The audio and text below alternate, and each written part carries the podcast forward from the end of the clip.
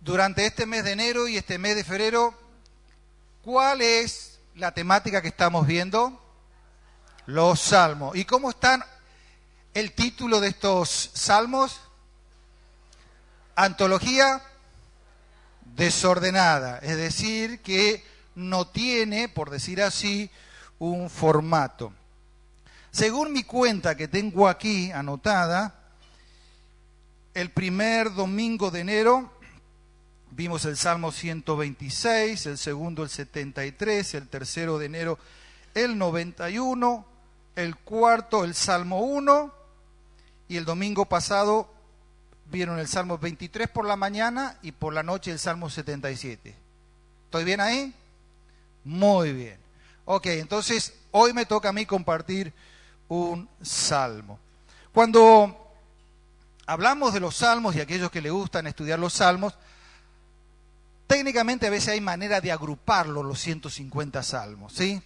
Hay algunos que lo agrupan por cantos y hay algunos que lo agrupan por temas. Si lo tuviéramos que eh, agrupar por temas, tendríamos salmos de instrucción, ¿sí? como el Salmo 1, tendríamos el salmo, salmos de alabanza y adoración, hay salmos de gratitud, hay salmos devocionales, y dentro de ese paquete existen lo que se llaman los salmos mesiánicos, que allá ahora les voy a explicar qué son.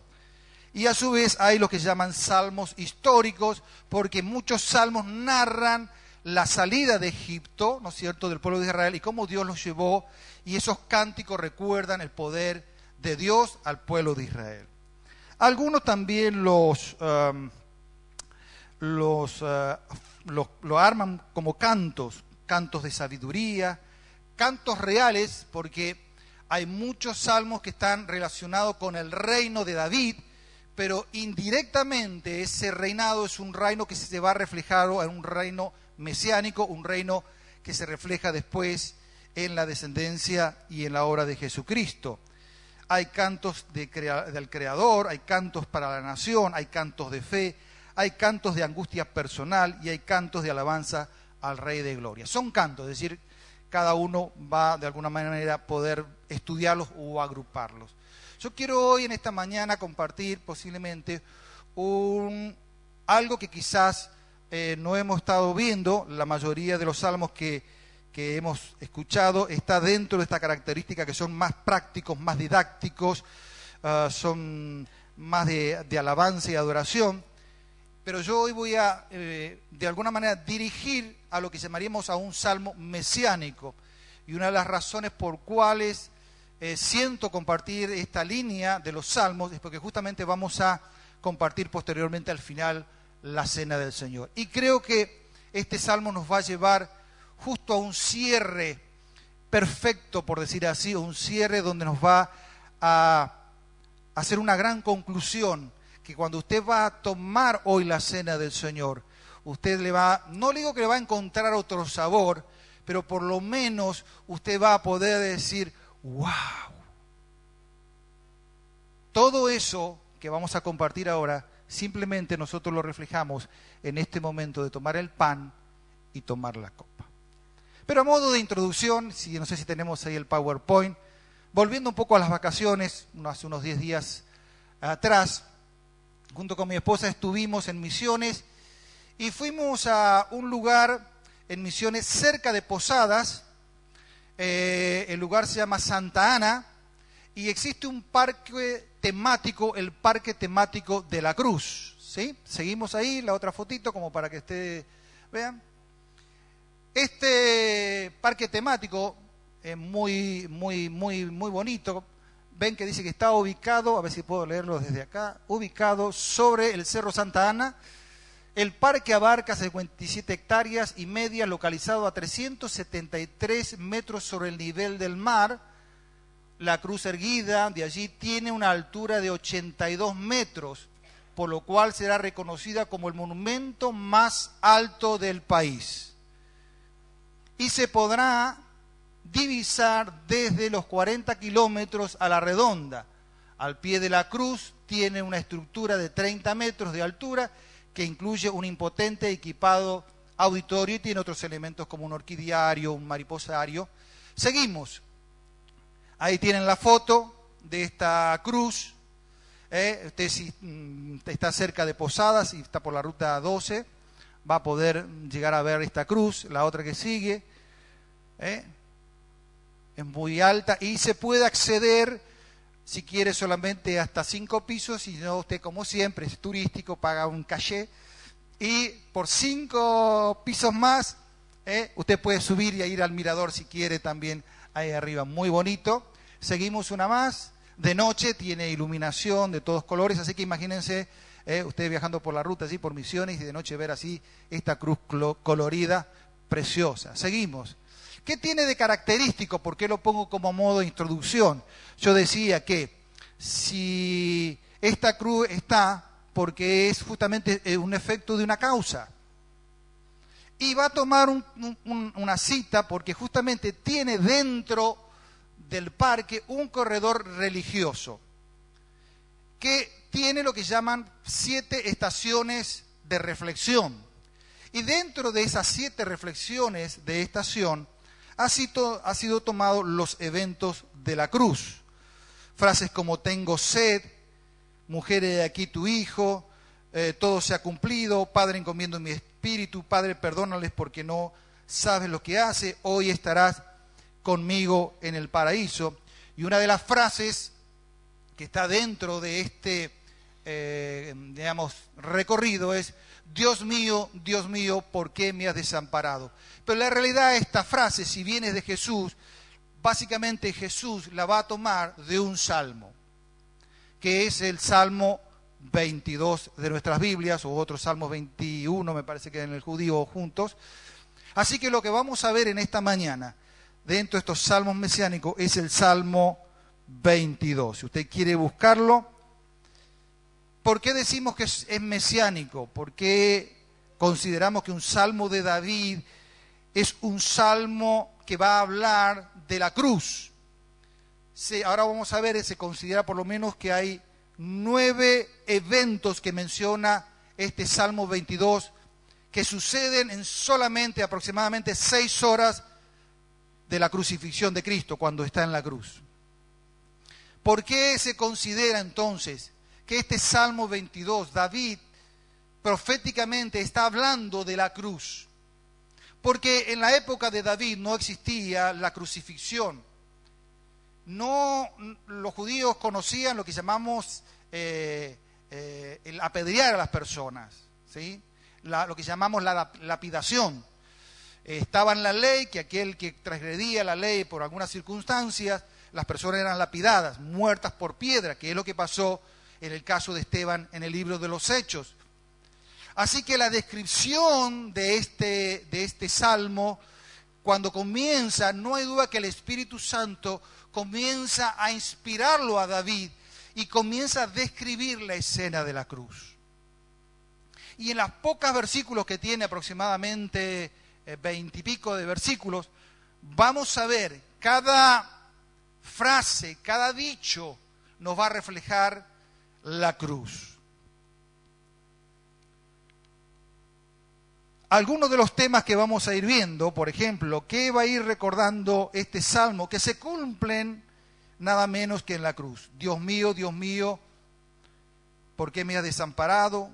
Las tinieblas sobre la tierra, despreciados por los pueblos, rodeados por los enemigos, manos y pies horadadas, no se rompió ningún hueso, estaban observándole, echaron suerte, no, desgarraron su túnica e incluso entregó el espíritu a su padre. Así que lo que vamos a estar viendo en este salmo, nada menos que es la vivencia de Jesús en la cruz.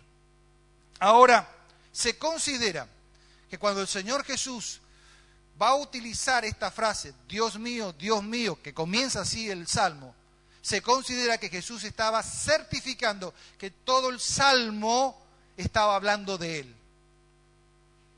Entonces es como que le da el sello en, esta expresión al tomarla, que decir todo lo que está a continuación de este salmo se refiere a la obra y la persona de Cristo. Y vamos a tratar de ver en esta mañana si es verdad o no es verdad. ¿Cómo vamos a dividir el salvo? El salvo tiene dos divisiones muy naturales. Uno va a comenzar en el versículo 21-21, que es una primera parte, que es, yo diría, para usar una, una expresión, la noche, ¿sí? que es justamente que es ser abandonado por Dios. Pero en el capítulo 22, del versículo 22 al 31, se produce un amanecer se produce una restauración. Y allí entonces comienza lo que es ser restaurado por Dios, donde justamente al principio tenemos un grito de angustia, pero al final se va a terminar con un canto de alabanza. Así que así que comienza el Salmo 22. Salmo 22 va a comenzar con la frase, Dios mío, Dios mío, ¿por qué me has desamparado? ¿Por qué estás tan lejos de mí salvación y de las palabras de mi clamor. Dios mío, clamo de día y no responde, y de noche y no hay descanso. Si tuviéramos que tratar de ubicarnos en el tiempo de la cruz, esto partiendo para que usted se lo lleváramos a nuestro tiempo, sería para nosotros un comienzo de un jueves por la noche, cuando nosotros en la Pascua comenzamos esta idea de recordar la cena. Esto estamos hablando que es casi cerca de la medianoche. A la medianoche Jesús entonces va a ir al Getsemaní. Allí la turba e incluso lo que nosotros vamos a llamar eh, el ejército privado del templo. Cuando Jesús está en el Getsemaní, no son los soldados del imperio romano que lo van a buscar. el templo tenía guardias. Es como, como ahora las, eh, usted va, no sé, a una empresa y la empresa tiene una seguridad privada. Entonces la, empresa tiene, por decir así, el derecho para actuar dentro de la zona por cual han sido contratados. Así que fueron los, eh, los, los, soldados, digamos así, la guardia del templo, más toda la gente que lo acompañó, lo fue a buscar a Jesús allí al templo. Por eso Jesús en un momento dice, pero ustedes vienen a mí con palos, es decir, vinieron directamente a agredirlo, a, de alguna manera a, golpearlo. Sabemos allí entonces que en Getsemaní hubo ese momento donde él estuvo orando, ¿no es cierto?, tres veces y que sus, eh, sus, lágrimas o su transpiración se transformaron como casi gotas de sangre, hasta que por supuesto y fue apresado. Fue llevado entonces después a hacer un juicio religioso. Estamos hablando eso de la medianoche, del jueves o ya para el viernes. Y de allí entonces comienza un proceso posterior que Anás y Caifás traen dos testigos para, para cuestionarle, para traer con mentira. Y en su momento, por supuesto, por lo que Jesús dice, es sentenciado. Como el pueblo judío, aunque ellos tenían autoridad y tenían ley para administrarse bajo el imperio romano, no tenían autoridad para dar muerte ellos le estaba vedado esta, esta mm, parte de la ley, solo el imperio romano podía eh, decidir la muerte de una persona, entonces deciden apelarlo entonces a la parte política. Así que primeramente durante la madrugada, entre la medianoche y casi las seis de la mañana, son presentados primeramente a Pilatos. Pilato en un principio se entera que Herodes estaba en la ciudad lo deriva Herodes, Herodes se burla de Jesús, eh, lo viste, lo, se burla y lo remite otra vez a Pilato. Pilato entonces trata de alguna manera de presentarlo al pueblo ya con una actitud de, golpe, de, digamos, masacrado, golpeado, lastimado por los soldados, y automáticamente ahí tenemos donde el pueblo lo rechaza. Así que cerca de las 8 a las 9 de la mañana Jesús es llevado a la cruz y desde las 9 hasta las 3 de la tarde, que es justamente el, el periodo más crítico de la cruz, es donde el salmista va a tratar de proféticamente hablar lo que iba a acontecer. Estamos hablando de una profecía de mil años antes de la aparición. Es imposible que un ser humano pudiera tener estas características tan claras como este salmo. Así que no hay duda que este salmo comienza a describir. Por eso se dice que la profecía es la historia del futuro. Muchas de las profecías que hay en la Biblia que se van a cumplir es historia, historia que se va a cumplir. Tarde o temprano se va a cumplir la historia de Dios.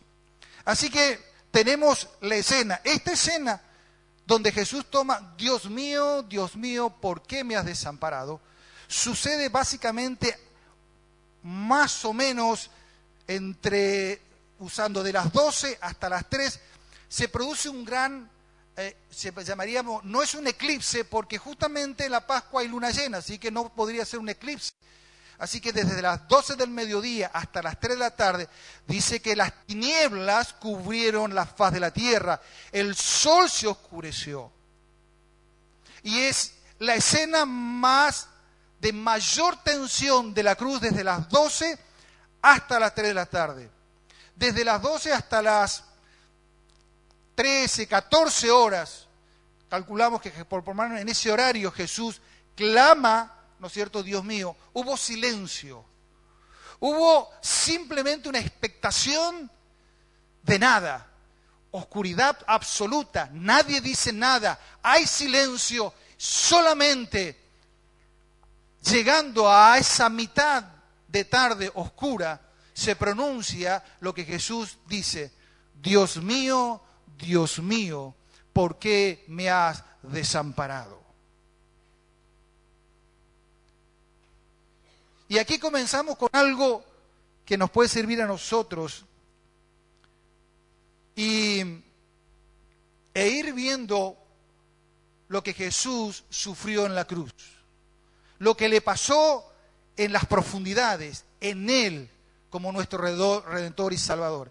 Esta profecía se cumple, por supuesto, si uno lee allí en eh, Mateo 27, dice que desde la hora sexta hubo tinieblas sobre la tierra hasta la hora novena. Cerca de la hora novena Jesús clamó a gran voz diciendo, Elí, Elí, lama sabatami, significa, Dios mío, Dios mío, ¿por qué me has desamparado?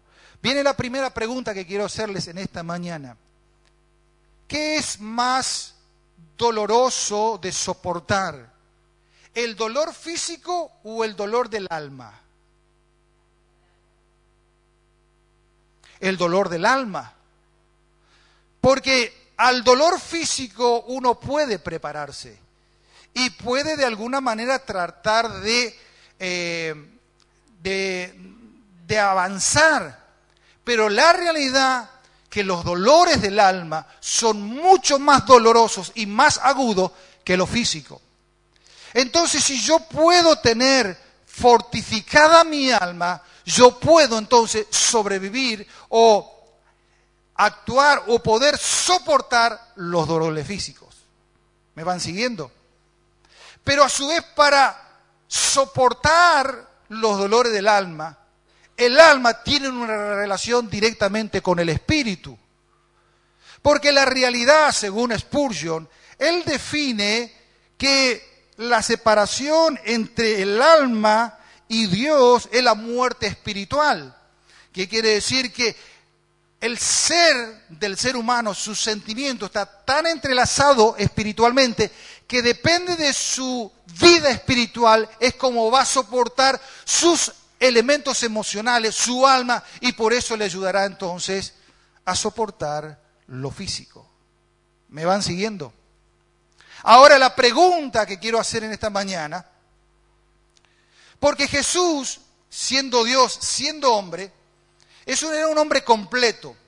Tenía un cuerpo, tenía un alma y tenía un espíritu. Y podemos decir claramente que Jesús ha experimentado realmente en las tres áreas. En lo físico, a través de los dolores, a través de, del martillo, a través de los clavos, de los latigazos, Ahora vamos a ver que él también sufrió en el alma, en las emociones, en el sentimiento. Y tuvo, por decir así, y ahora vamos a ver, una experiencia del vacío espiritual. Hay una gran diferencia en el abandono de Dios que tuvo el Señor Jesús al abandono que nosotros podamos tener. Literalmente Jesús fue abandonado por un instante en la eternidad de Dios. Ahora, ¿qué significaría el abandono de Dios? El abandono de Dios es la falta de su ausencia, es su ausencia. Estuve, cuando estaba en Estados Unidos, mi primo tenía este libro, 23 minutos en el infierno, lindo libro para leerlo. Estaba en la, y yo lo miré y a mí estos temas me gustan, entonces, llévatelo, me dijo. Por supuesto que lo leí, incluso ya lo compartí acá, en una de las charlas que hablamos sobre este tema.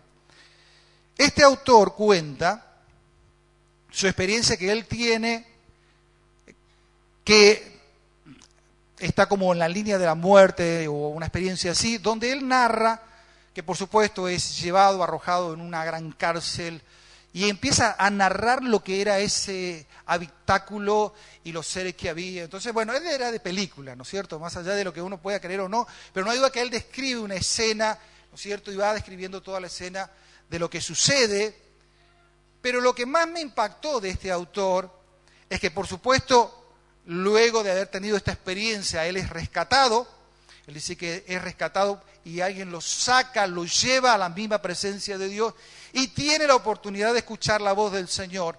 La primera pregunta que él le hace, dice, pero yo era cristiano.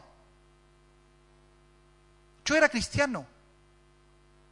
Pero cuando estuve ahí, yo no tenía la menor idea y noción de la existencia de Dios. Y yo entré en desesperación y vi que todo lo que había ahí era desesperación, porque la ausencia de Dios, el abandono de Dios es el mismo infierno.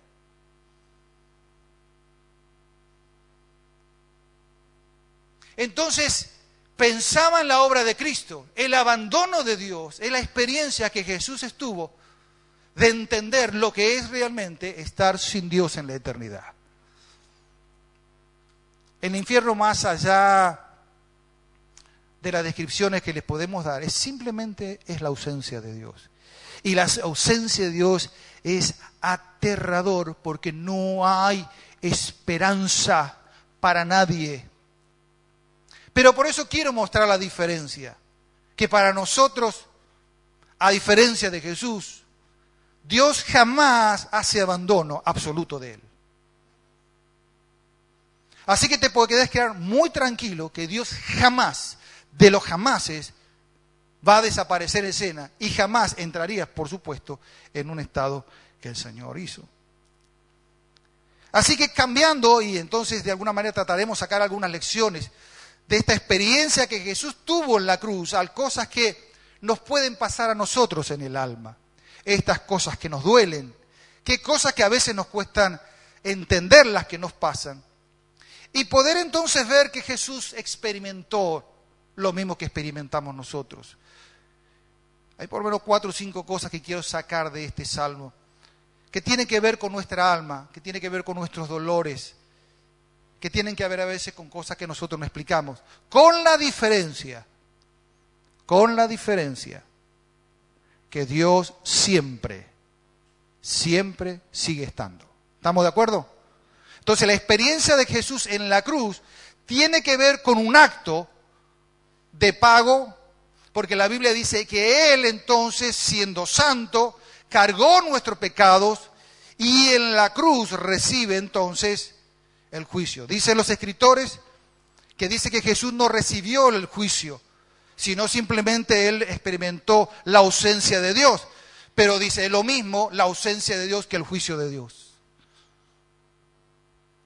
Y la Biblia dice que entonces Él por nosotros se hizo pecado. Proverbio por eso dice 18:14, el ánima del hombre soportará su enfermedad, mas ¿quién soportará el ánimo angustiado?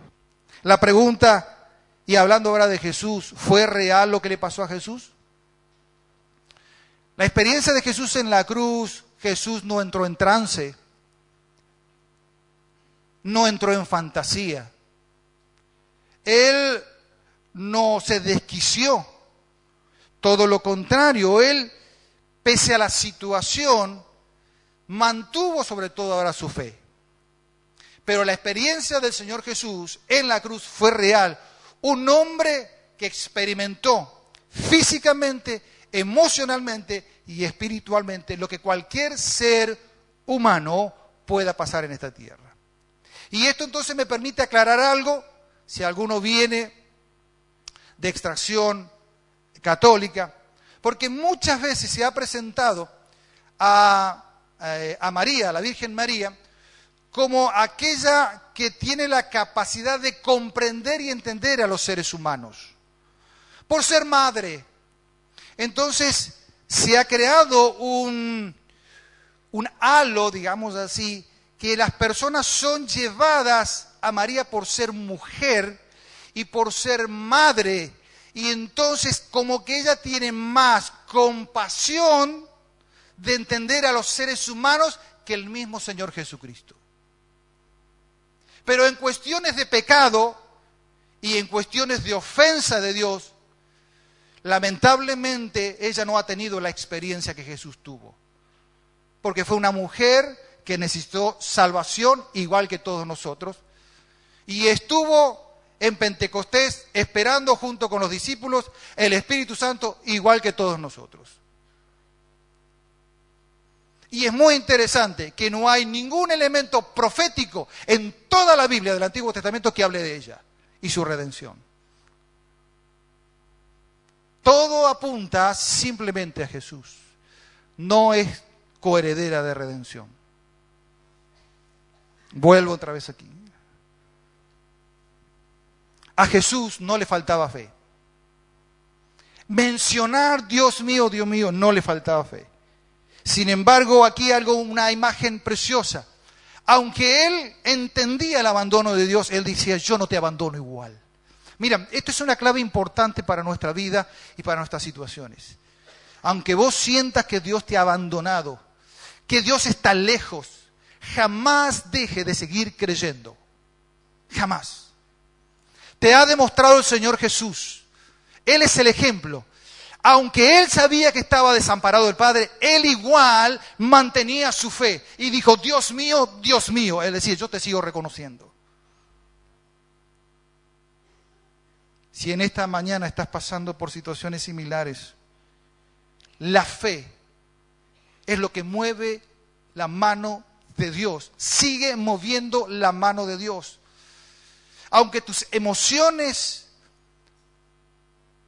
te bloqueen, aunque tu mente divague, aunque el dolor te, te haga ver como que, que no está Dios, mantén tu fe, sigue creyendo. Vas a ver que esa fe agarrado es lo que la Biblia dice en hebreo, que es imposible agradar sin fe, pero el que tiene fe y cree que Él existe es galardonador de aquello que le buscan.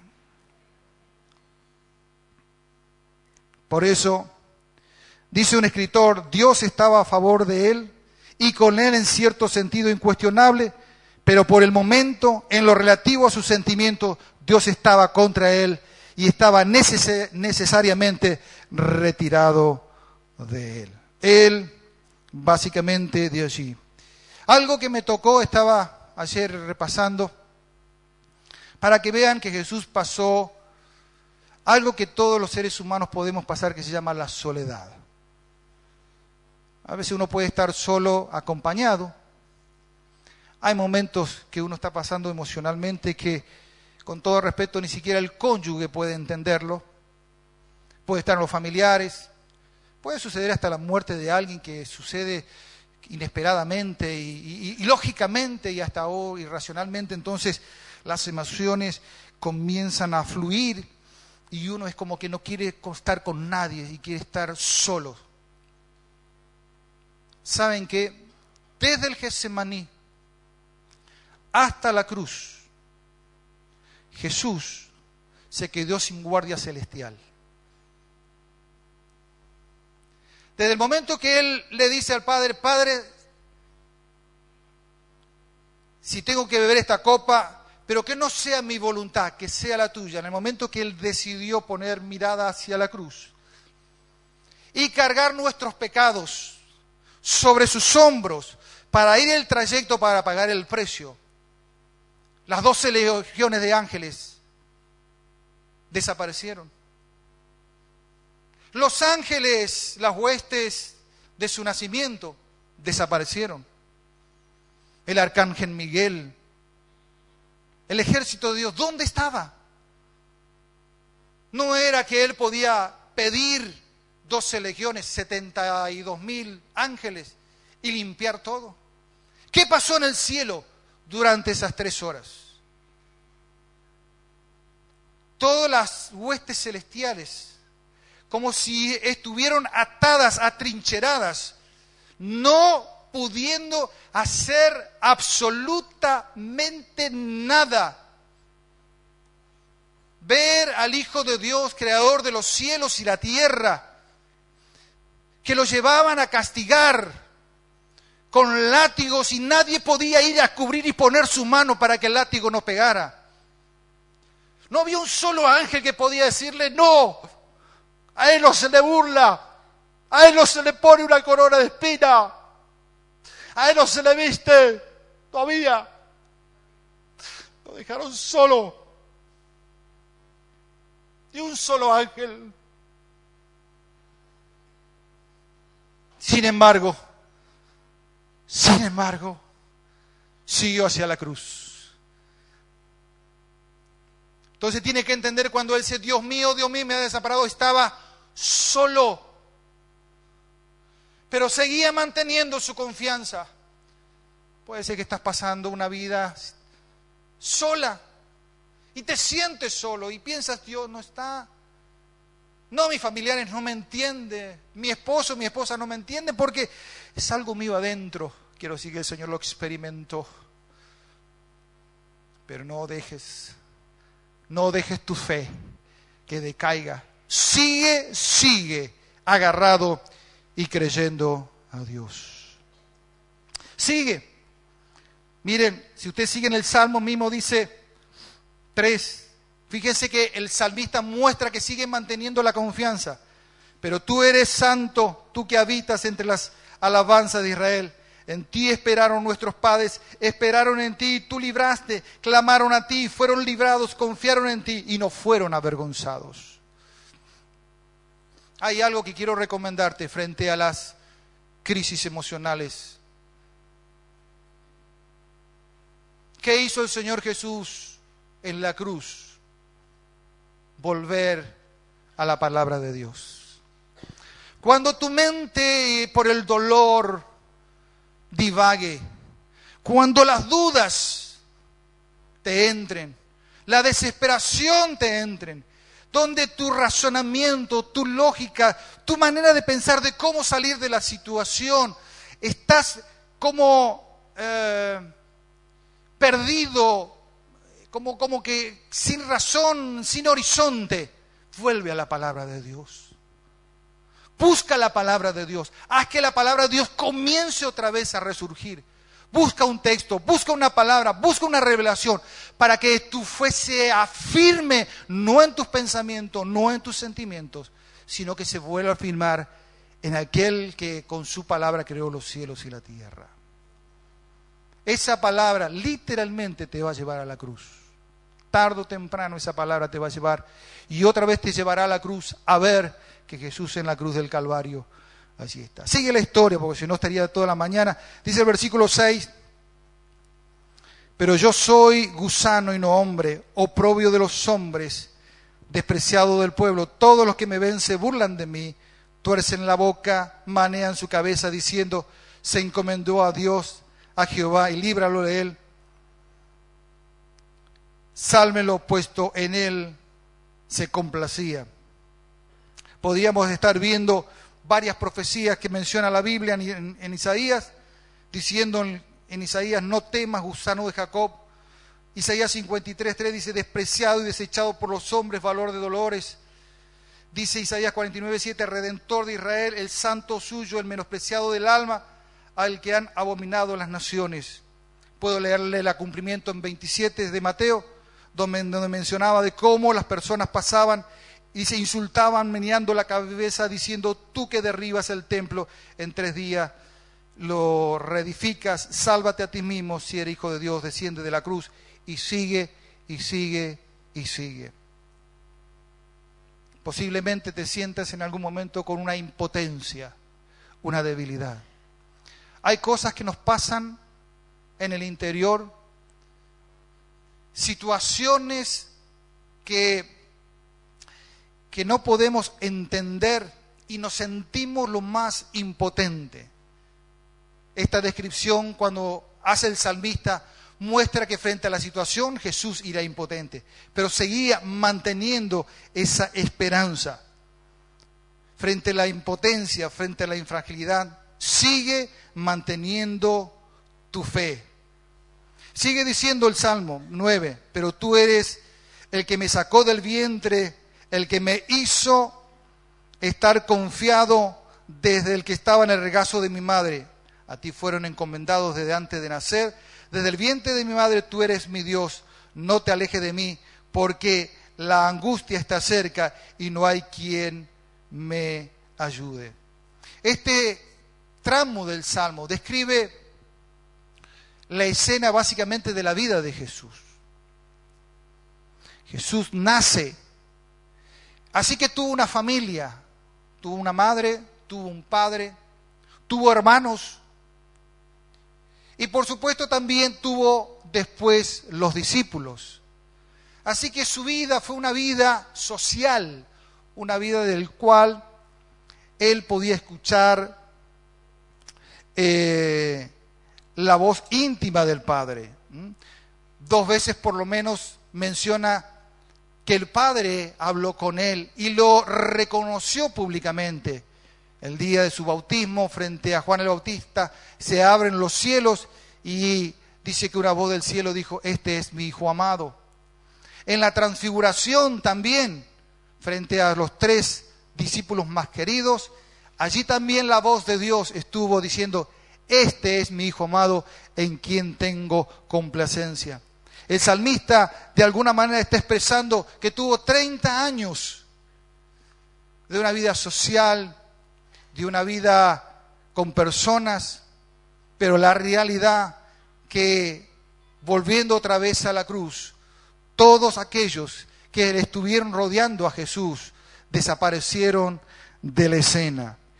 Dice, por ejemplo, Isaías 53, 5, mas herido fue por nuestras rebeliones, molido por nuestros pecados.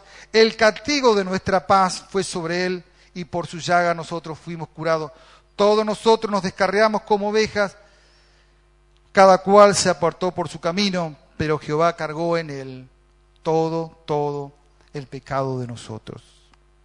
Pero si fuera poco, no solo los amigos, la familia, los dejaron. Miren esta escena que menciona el salmista en el capítulo o en el versículo 12.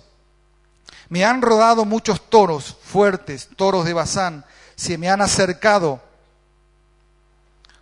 Abrieron contra mí su boca como león rapaz y rugiente. El salmista está tomando una escena que quizás pocas veces nosotros podamos entenderla. En el libro de Amós, eh, cuando describe los pecados eh, de los pueblos y el pecado de Israel, en un momento habla acerca de las mujeres, que lo que estaba planteando en su momento, que en, ese momento para él las mujeres vivían la buena vida, y los comparan las mujeres. Le dice, vacas de Bazán, literalmente. Acá menciona toras de Bazán, que, es, que tiene que ver eso. Bazán era un lugar, una superficie donde ganadera donde se comía bien y los animales eran suficientemente engordados. ¿no? Me, hizo recordar un poco cuando estábamos en, misión en un, en un, este, eh, en un camping y teníamos la, el lago acá y al lado tenía, había una eh, casita abierta, un techo, y miro hacia atrás y veo una camioneta eh, hacia atrás que entra con un acopladito y un toro. Mira, uno dijo, pintoresco, toro. Veo que lo bajan, lo ponen ahí en el medio. Y uno seguía, estábamos, seguíamos pescando y en el momento veo como silencio, no, no, no hay nada. Miramos hacia atrás. ¿Puedo explicar la escena? Los muchachos con una, no, eh, con, estaban con una manguera y sangre impresionante, sangre por todos lados. Se ve, lo habían, no sé cómo era el proceso, no lo vimos, se ve que primero le pegan un balazo, pero los veíamos al toro tirando sangre por todos lados y ellos tratando de, de, tirar agua al mismo tiempo, porque era un enchastre, un enchastre, un enchastre, y bueno, era impresionante, no queríamos ver. Estábamos pensando que a partir de ahí íbamos a ser vegetarianos todos, al ver cómo muere un animal, ¿no? Eh, así que cerramos los ojos así, esperamos un tiempo, lo demás, después miramos y ya lo vimos colgado y descuerándolo y todas las escenas. Pero volviendo a la escena de, del toro, muestra a aquellos que vinieron a buscarlo a Jesús de noche. Le decía la guardia del, del templo, la gente con la turba, con palos, con violencias. Y describe claramente ese momento. Ha sido, como dice ahí, me han rodado porque el toro tiene que ver entonces con la fuerza bruta, con todo aquello que tiene que ver con eh, eh, la energía. Y por supuesto menciona, y abrieron contra mí su boca, usando al león, como, cómo lo herían a Jesús ¿eh? con sus palabras, cómo lo injuriaban desde el comienzo, desde el Getsemaní hasta la cruz continuamente Jesús fue embrutecido, golpeado, lastimado. Y eso tiene que ver muchas veces lo que nos puede pasar con nosotros con la incomprensión. ¿Sí? Sentir la agresión de personas que nos rodean, que no nos entienden, que estamos pasando en situaciones emocionales. Y en vez de tener una palabra de aliento o por lo menos de paciencia, eh, o por lo menos lo que llamamos a veces lo que se llama la empatía. Eh, hago así un, paréntesis a veces en estas reflexiones. Eh, uno con los años va aprendiendo a cada vez juzgar menos, hablar menos y escuchar más. Porque cada vez uno está viendo que los problemas de las personas son tan difíciles que aunque nosotros consideráramos que tuviéramos la respuesta, la realidad no las tenemos. Tenemos una actitud natural y a veces desde lo bíblico. Y podríamos decir, justamente, hacer todo un análisis de la persona. Y podríamos decir, es así. Pero es la actitud a veces de no tener lo que llamamos un corazón misericordioso que aunque entre comillas pudiéramos tener un buen análisis de la situación de la persona, deberíamos bajarnos y tratar de ponernos en la situación. Por eso la Biblia es tan sabia cuando decía que, bueno, que cada vez que uno tiene que acercarse a un hermano, lo hagamos con espíritu de mansedumbre, no seas tú que también seas tentado o probado. ¿Mm? El que mire que está bien, mire que no caiga. Entonces nuestras actitudes tienen que tener a veces una actitud de misericordia. Por eso puede sucedernos. Y a veces en nuestro ambiente, en este, eh, nos puede suceder que nos están pasando situaciones que a veces no tienen la, la explicación. Y necesitamos que en vez de ser personas que continuamente nos, entre comillas, nos agredan o uno se sienta agredido, uno pueda tener comprensión y entender el obrar de Dios, que Dios tiene su tiempo. Por eso puede uno estar pasando, a veces pasa en la familia, ¿no? Uno está pasando una situación y uno empieza a escuchar fulanos, fulanos, ¿viste? Empiezan todos a escuchar ¿eh? todas las cosas que dicen los, los familiares, ¿no es cierto? La incomprensión y a veces uno no sabe cómo explicar lo que está pasando. Sin embargo, te, están todos que diciendo, bueno, ¿cómo tenés que hacer? ¿Cuál es la crítica? Etcétera, etcétera, etcétera. Así dice que el Señor pasó por esta situación ¿eh?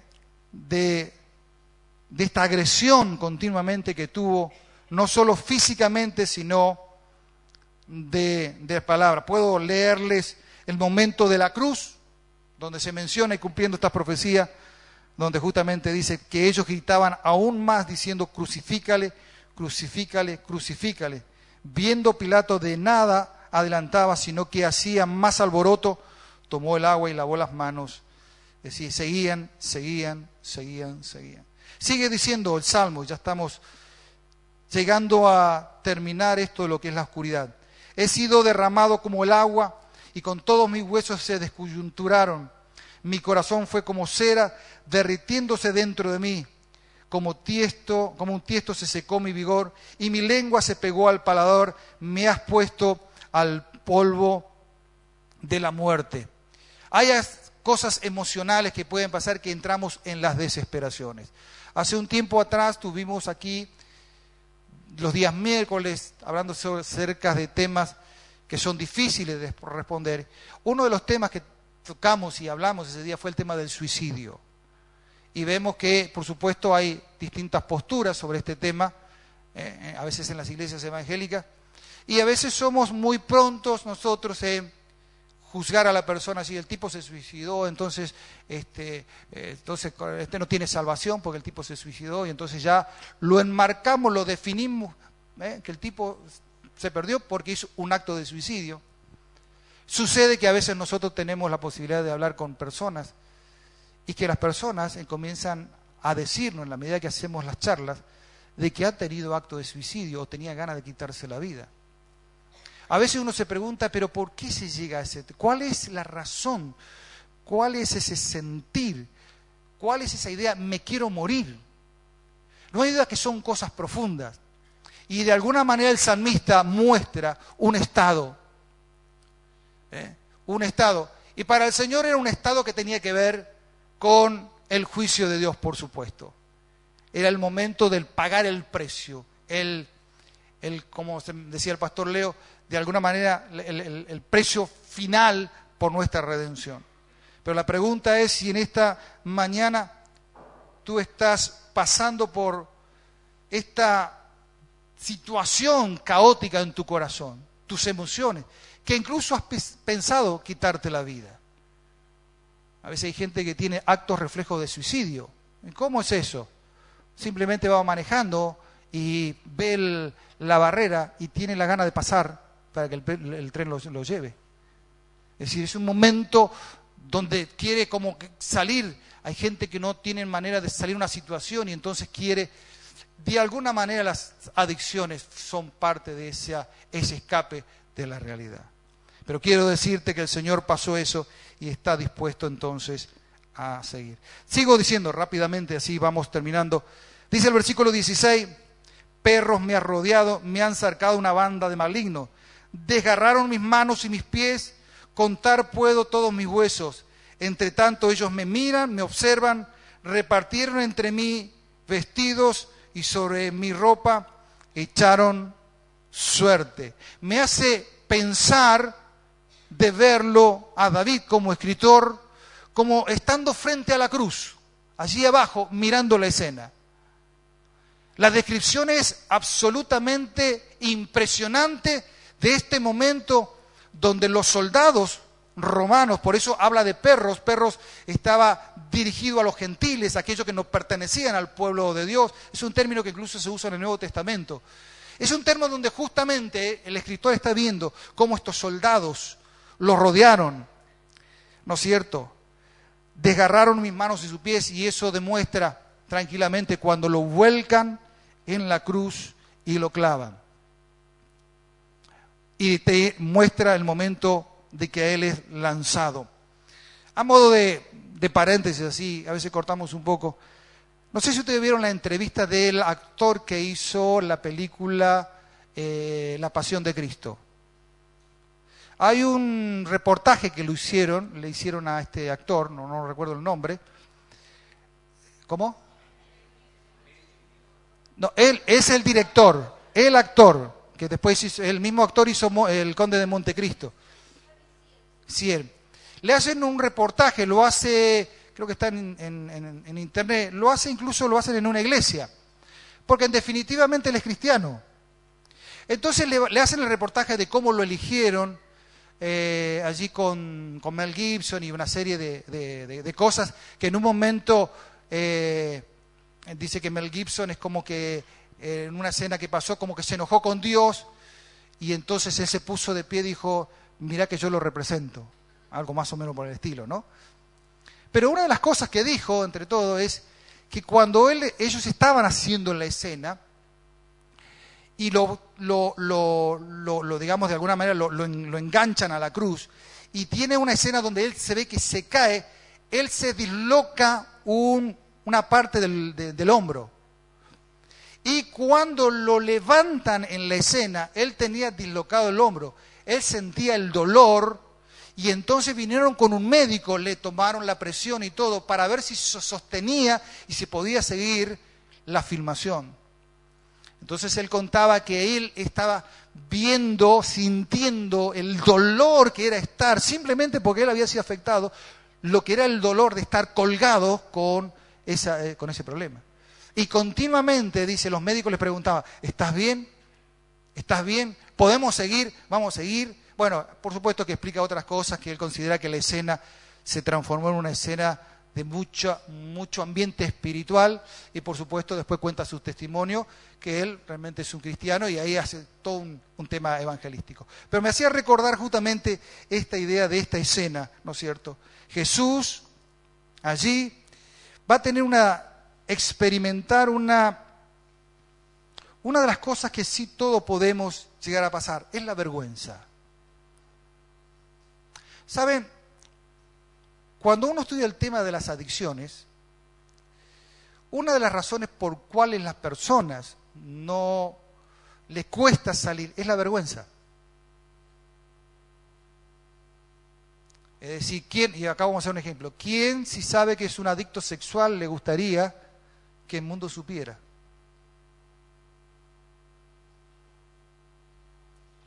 Es decir, la adicción en sí mismo trae vergüenza.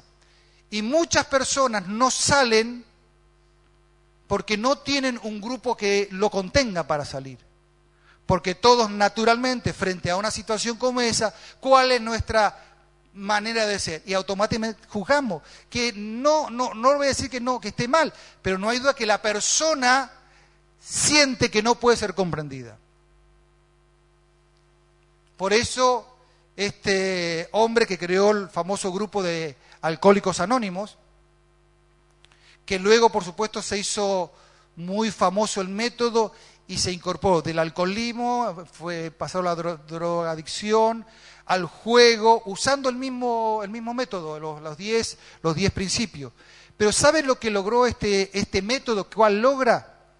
Que las personas que tienen vergüenza puedan hablar uno de los grandes problemas que sucede con las personas adictas. Porque por supuesto, naturalmente, el ambiente familiar está en la, la, acción de tratar de sacarlo, no tanto de comprenderlo. En la desesperación todo el mundo trata de hacer para que salga. Este grupo tiene una característica, que todos los que están ahí son del mismo paño. Al ser del mismo paño se ponen de pie y dice, a mí me pasa lo mismo, y a mí me pasa lo mismo, y a mí me pasa lo mismo. Y el que está en el medio dice, bueno, si a vos te pasa lo mismo, entonces yo acá puedo hablar, porque ustedes me van a entender. Y el método funciona así, de salir en un método. Por eso es un método que dentro de todo, más allá, por supuesto que originalmente parte de una experiencia con Dios, el autor de, de este método eh, sale por el, poder de Cristo. Y dentro de los principios, originalmente, los diez, estaba basado en el Dios de la Biblia. Después, por supuesto, lo fueron medio ajustando y le metieron una creencia, pero los principios sigue exactamente, básicamente de eso. Por eso, aquí tenemos la idea de por qué hablo acerca de la vergüenza. Porque a Jesús literalmente lo desnudaron, aunque lo pintan con ropita y la gente lo miraba desnudo. La desnudez es un efecto del pecado, es lo que pasó en el huerto del Edén. Así que quiero decirte que el Señor experimentó y entiende el hecho a veces de ser expuesto, de que todo el mundo lo vea, que todo el mundo lo, lo analice. Así que si tu situación, tu vida es que estás pasando una situación que tiene que ver con la vergüenza, quiero decirte que el Señor Jesús te entiende, te entiende, te comprende y te puede ayudar a salir de esa situación. Estamos cerrando esta primera parte. Me encanta porque comienza a ver lo que nosotros llamamos una especie de cierre, una especie de, preludio a lo que va a venir.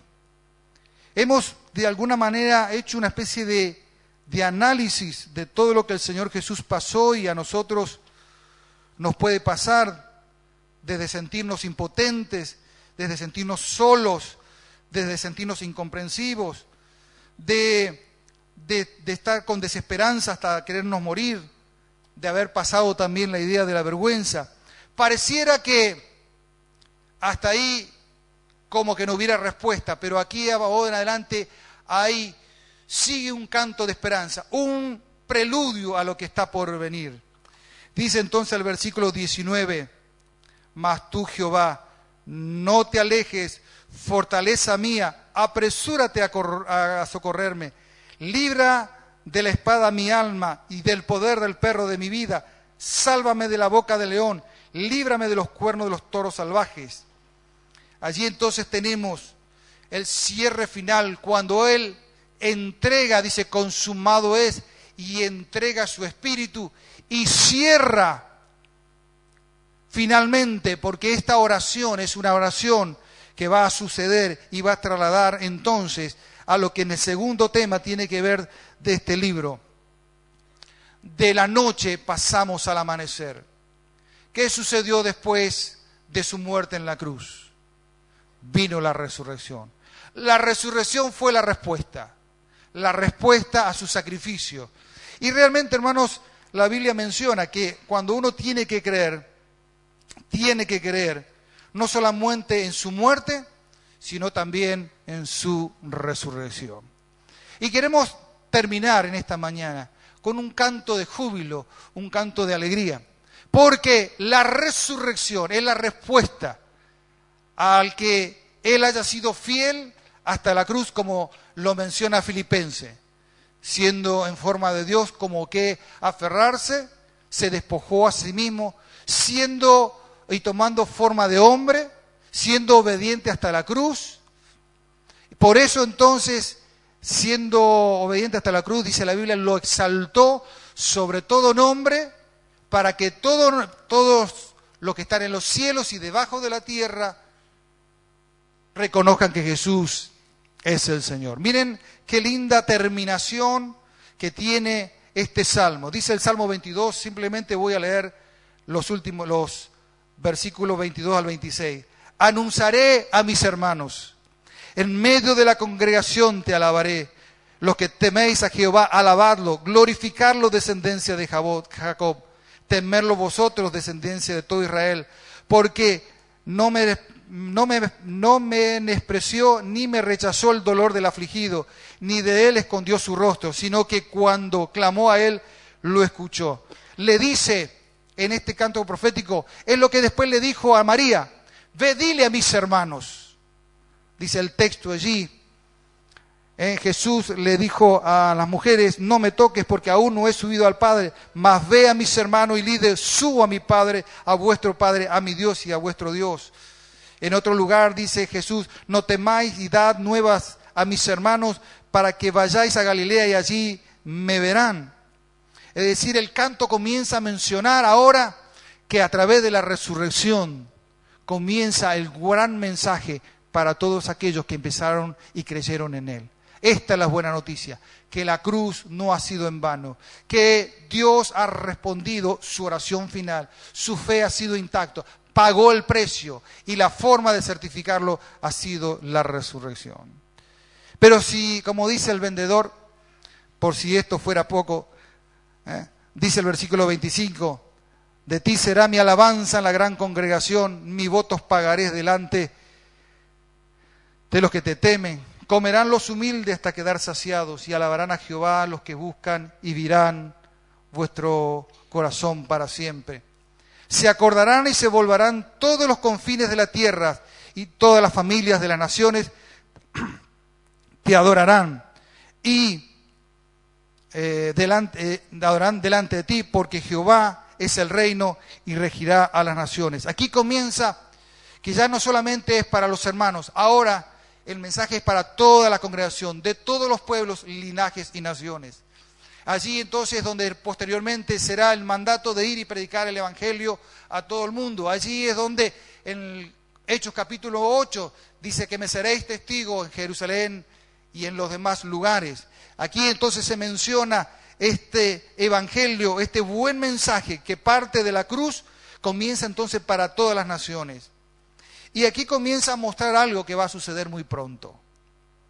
Y la realidad es que pronto el Señor va a venir y pronto va a instaurar su reino. Así como la cruz se cumplió, así como la resurrección se cumplió, así como la predicación a sus hermanos se cumplió, se va a cumplir muy prontamente su venida. Y esto que dice el salmista será una realidad. Dice, comerán y adorarán todos los poderosos de la tierra, se postrarán delante de él todos los que descienden al polvo, aun el que no puede conservar la vida, su propia alma, la posteridad los servirá y será contado de Jehová hasta la postera generación, vendrán y anunciarán su justicia a un pueblo no nacido, es decir, continuamente se va a seguir predicando esto y aún anunciará lo que él hizo esto, es decir, la consumación final de su obra. Así que el salmista David termina con un canto de un amanecer. Después del gran sacrificio, de todo lo que él sufrió, automáticamente muestra la gloria, la realidad. Cierra tus ojos en esta mañana. Cerramos aquí con este salmo.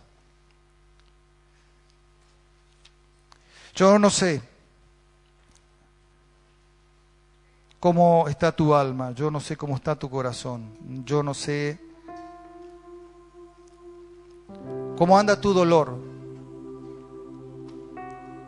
más allá del dolor de lo físico. Quizás algunas o algunas de estas situaciones que hemos mencionado que ha pasado Jesús, te está pasando Y en esta mañana yo quiero que el Espíritu Santo te pueda ministrar. Quiero que por algunos minutos que vamos a estar así en tu lugar, permitas que la presencia de Dios pueda sanarte la muerte de la cruz, sus heridas, tienen sanidad. Y esta sanidad nace por el hecho de la esperanza que tenemos en Dios. Como te decía, Dios no nos ha desamparado.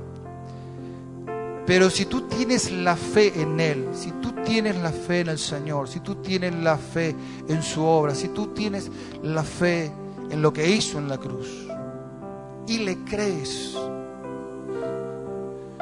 la mano de Dios se mueve.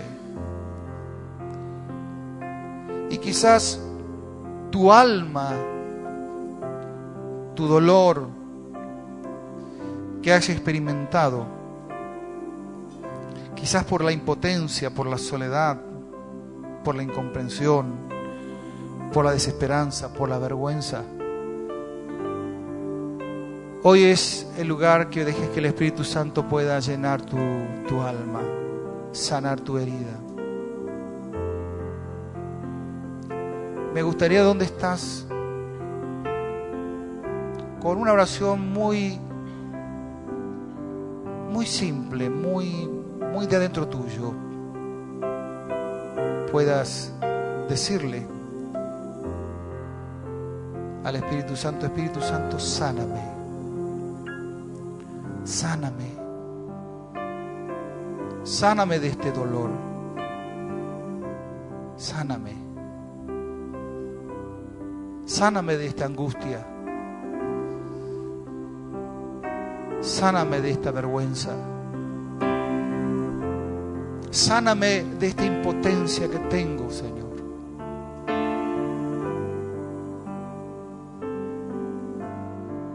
Sáname porque me quiero morir.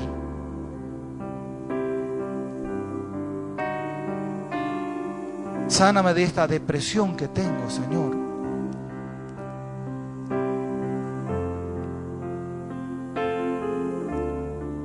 La cruz es tan poderosa, tan poderosa, tan poderosa, tan poderosa, tan poderosa, que es efectiva hoy. Yo declaro en esta mañana aquellos que han elevado esta oración, que el poder del Espíritu Santo los va a restaurar. Así como el final de este salmo muestra un amanecer de resurrección y restauración. En esta mañana yo declaro por tu vida, por tu emoción que has presentado delante del Señor, sano, por la obra de Jesús en la cruz del Calvario porque por sus llagas hemos sido absolutamente curados.